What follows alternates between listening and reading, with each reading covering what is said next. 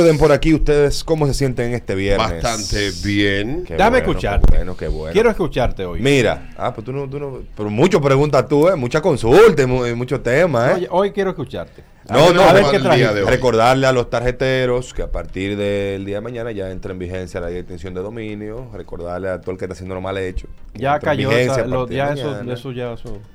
Pa- pa- no, para que estén claros. para La experiencia que han tenido otros países que tienen leyes similares redactadas y mandadas a hacer por Estados Unidos, ¿cuál ha sido? Eh, Porque curiosamente, yo le decía ayer a alguien, fíjense que estas leyes están solamente vigentes, o Estados Unidos ha presionado con países por donde pasa mucho dinero o llega mucho dinero del negocio de las drogas. Sí. Colombia, Guatemala, México, República Dominicana, como trampolín. de droga, por- más otra cosa. No, pero al final, el- en la mayoría de los casos, los. ¿Por qué Estados Unidos no le ha impuesto una ley similar a Brasil? Una muy buena pregunta. Primero, porque Brasil no se va a dejar. Yo creo que eso, eso es lo primero, por Sí. la forma del. Brasil es muy nacionalista. Y, Y, y- a y nivel de tamaño tiene tamaño para ¿Tú, decir que tú- no. tú te acuerdas que hace unos años decían que los países BRICS, encabezados por Brasil, eran la próxima potencia económica? Eso no va a pasar. Y están todos jalando aire ahora mismo. Sí, Sí, están sí. Todo, Brasil. Rusia, eh, India y, China. Bueno, China. No, India le está yendo bien. De todos esos, lo único que le está yendo bien es a la India. Sí, pero se- lo que se esperaba es que sean las el bloque de potencias económicas en, en- en el mundo iban a ser esos cuatro países y hay tres jalando aire. Pero al final del día, mucho tiene que ver eh, el tipo de país. Países como este, que tenemos una dependencia de las negociaciones con Estados Unidos, es mucho más fácil tú poder empujar ciertas teclas y que pasen co- con, más comodidad que países que no dependen tanto de una negociación directa con un país como Estados Unidos. Eso es, básicamente, esa es la lógica detrás de empujar en un sitio y en otro ¿En no. qué tiempo tú crees que se vea el efecto positivo de esta ley en todos los temas que regula? En los años electorales. En dos años vamos a estarlo viendo. El primer preso. No sé si el primer pre- no, porque Yo- la esta pregunta ley que hago es es, importante. el, el efecto positivo, me refiero.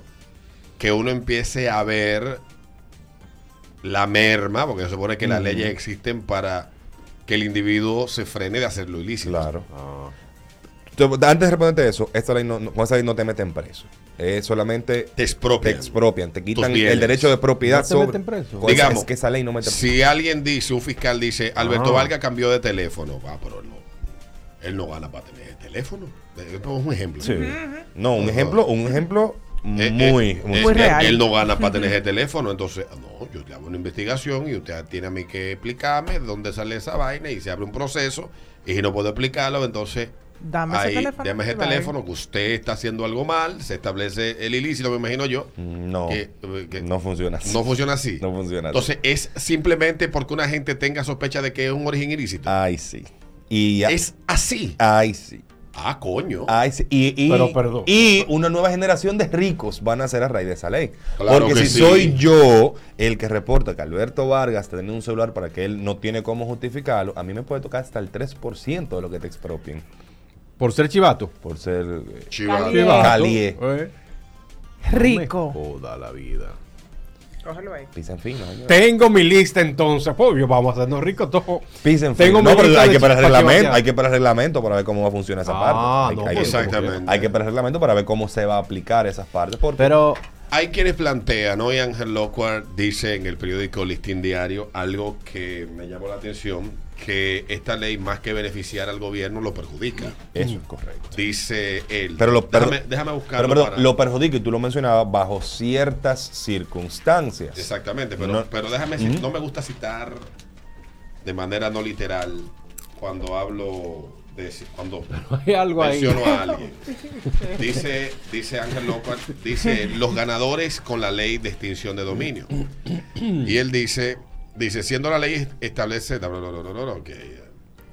dice, eh, dice, esta ley que era un compromiso contenido en nuestra carta política del 2010, un reclamo de Estados Unidos y de varios organismos desde hace años, es un instrumento necesario que no obstante eso siguió un camino tortuoso por los senderos constitucionales que no ha finalizado.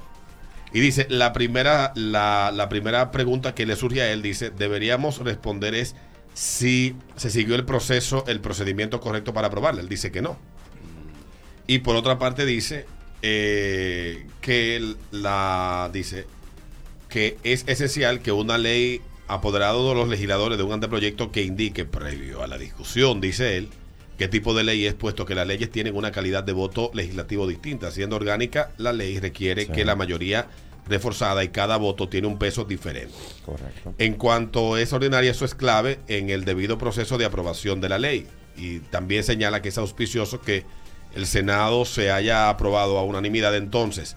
¿Por qué siendo que tocaba el derecho fundamental de propiedad no se declarara orgánica como requiere la norma sustantiva? ¿Tú crees que haya sido intencional que lo hayan hecho Claro que sí. Para entonces mandar un rifirrafe para el, para el constitucional. Pues, Claro que sí. Para decir, nosotros la sometimos, y aquí yo estoy completamente de acuerdo que lo que ocurrió ahí fue eh, adrede. Porque ¿cómo tú me vas a decir que después de que tú presionaste para pasar eso así y la Cámara de Diputados corrigió ese tema e hizo alrededor de 40 modificaciones a la ley, de repente llega y tú la apruebas a unanimidad y sin, sin mucha discusión? Dice por otra parte, la ley es bastante completa y según parece, señala Ángel Loco, los diputados escucharon un poco a los expertos en derecho constitucional consultados, algo que no sucedió en el Senado.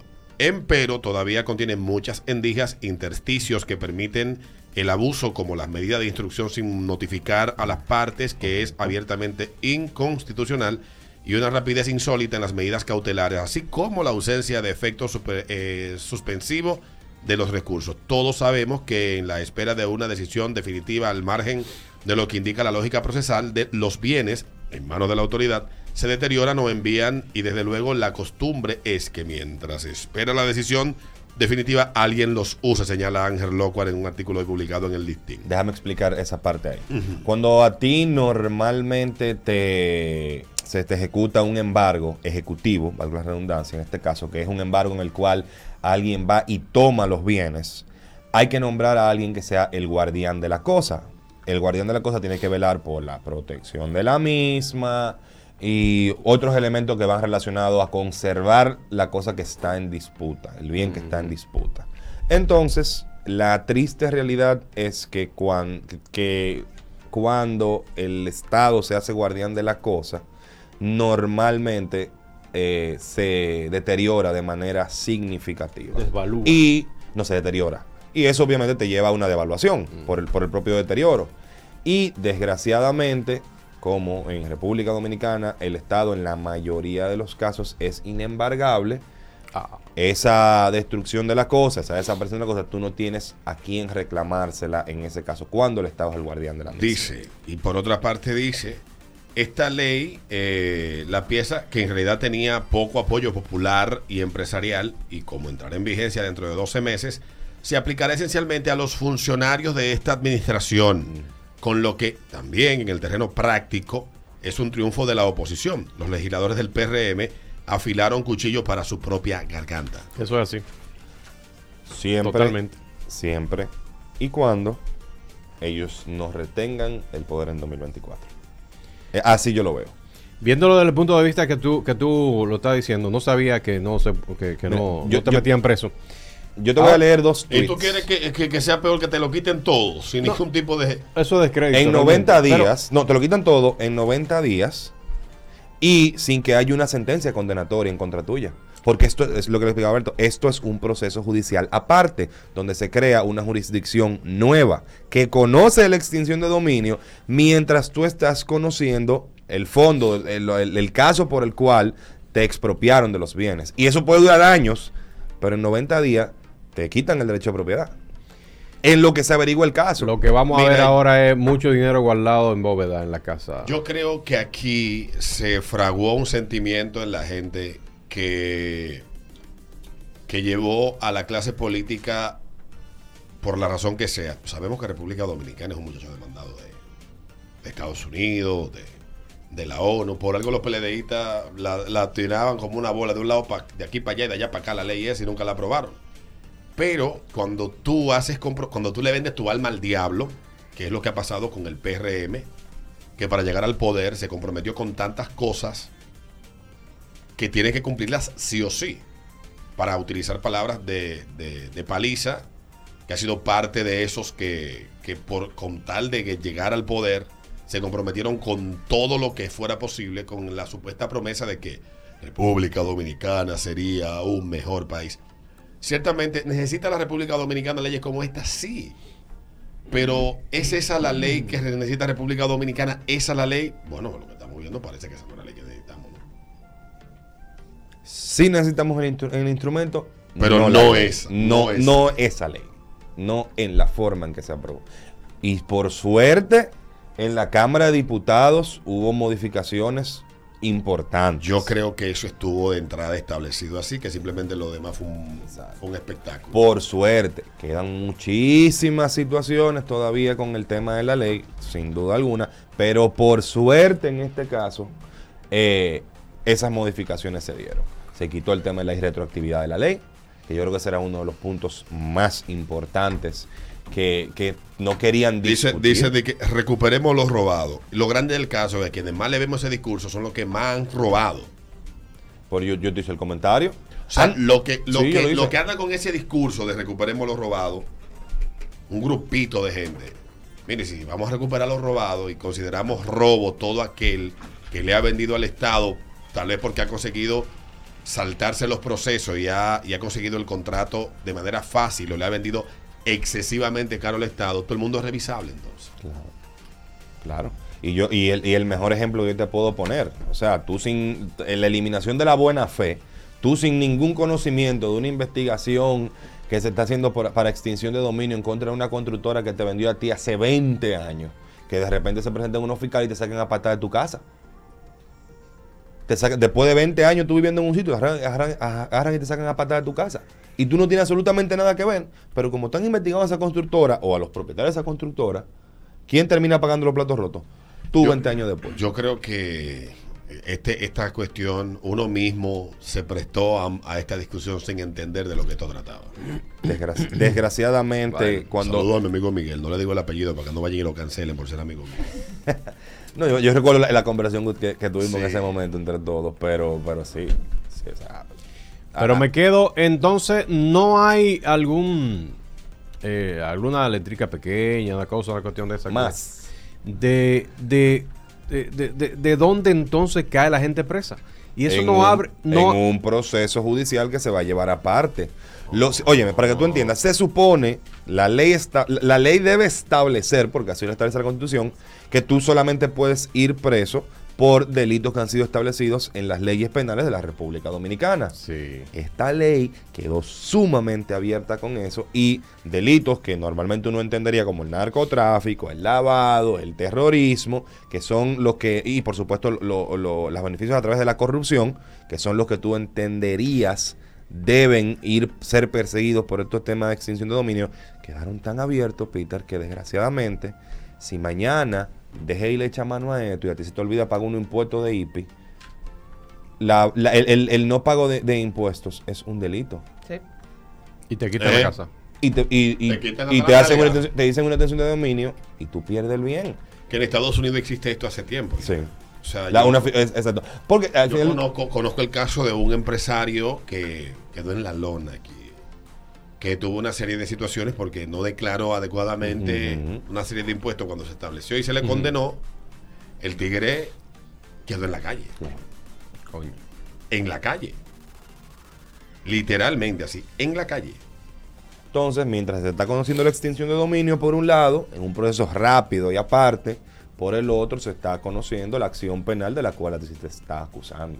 O se debería estar conociendo, mejor dicho. Sí. Hay un bobito.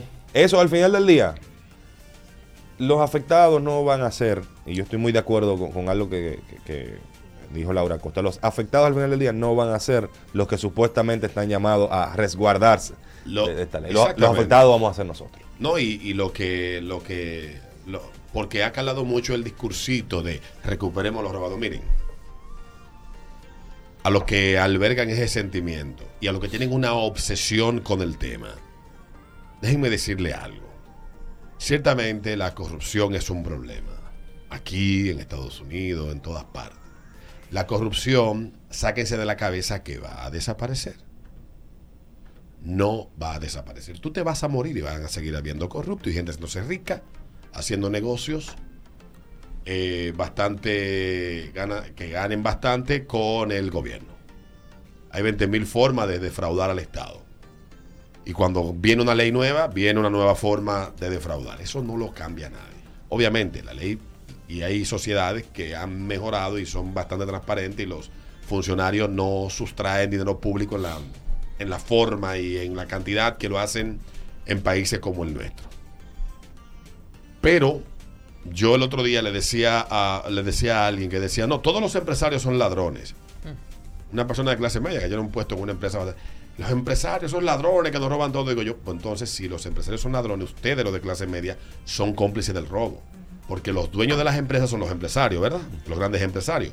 Y ustedes cobran esos grandes salarios siendo empleados de esos grandes empresarios. Si, si ellos roban... Sabiendo que, no exactamente, No, no. sabiendo que ellos roban. Si tú según- sabes que ellos roban y tú te le empleas y le cobras, tú eres ladrón también. Entonces la clase media es ladrona.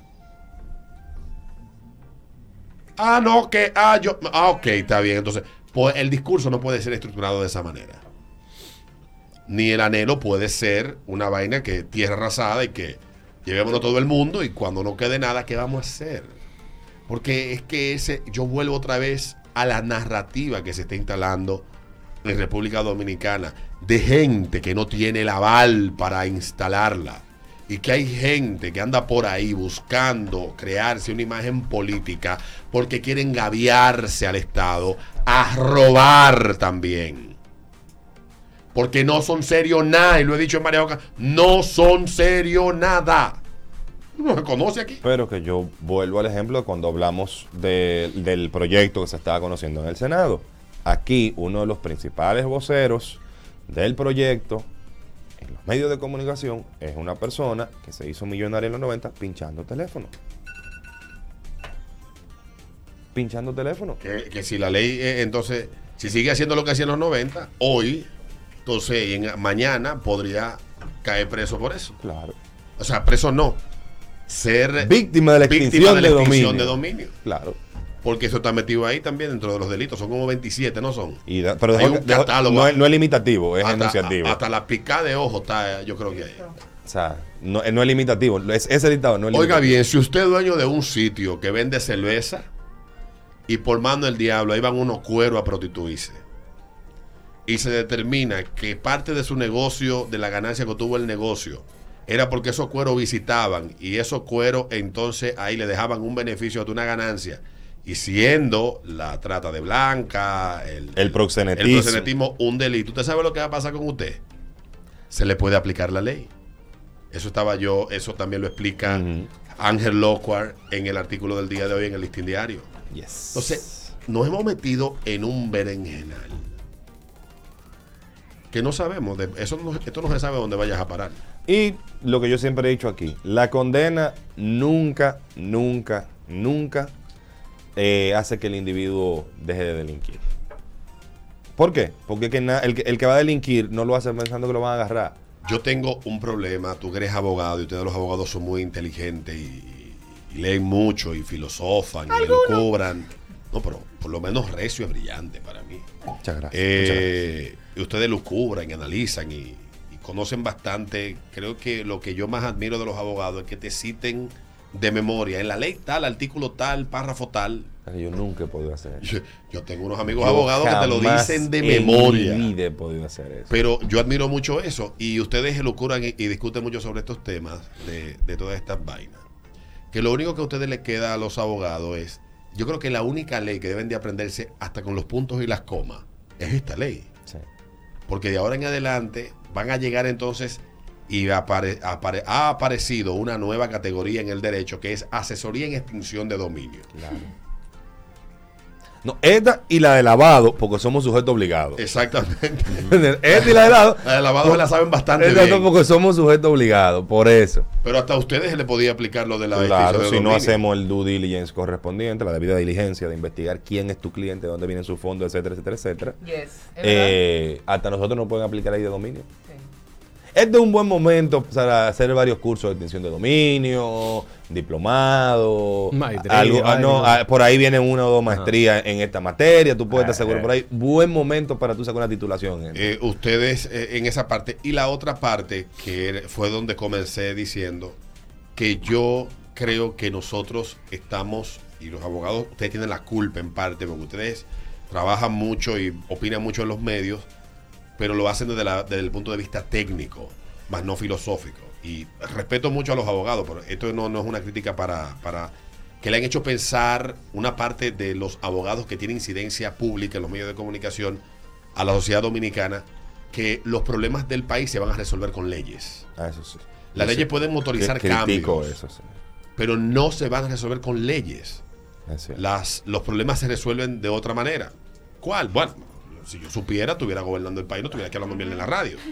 Pero ciertamente, venderle la idea a la gente de que cada problema que tiene el país es con una ley que ley. se va a resolver. República Dominicana va como por la ley cuatro mil y pico ya, ¿verdad? Más o menos. Vigente, sí. Cuatro mil y Por pico. ahí tiene Por ahí tiene que ir, sí. Y con leyes vigentes. Yo siempre he criticado la sobre legislación. Y aquí No, lo he no. dicho en repetidas ocasiones.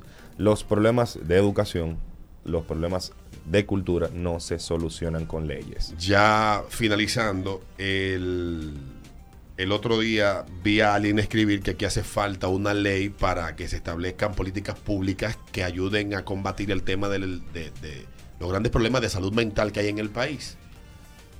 Y me escribió un amigo psiquiatra y me dijo, pero es que en República Dominicana hay una ley hace como 15 años sea, y para ese tema. y- Y el Estado no, no la aplica, El que es el sujeto obligado a aplicarla. el Ministerio de Salud Pública Ya.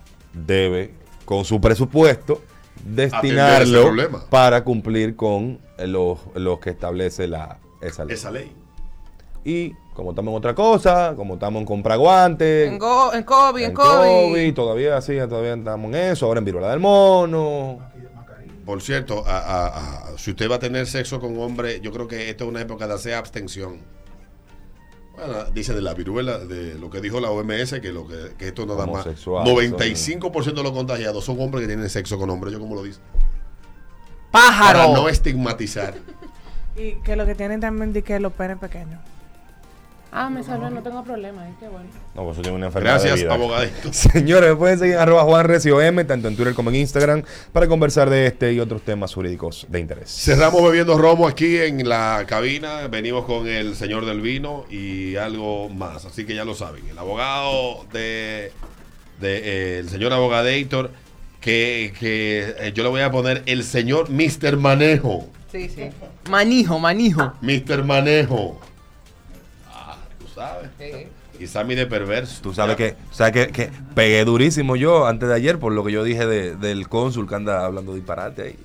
Sí. Me entraron. Que te entraron. Me entraron. Lo- lo Pero- bod- lo- Yo sí me alegro. los- los Yo sí me alegro. Estaban insoportables. Pero es verdad. O sea, él está. Eso es prevaricación. Claro.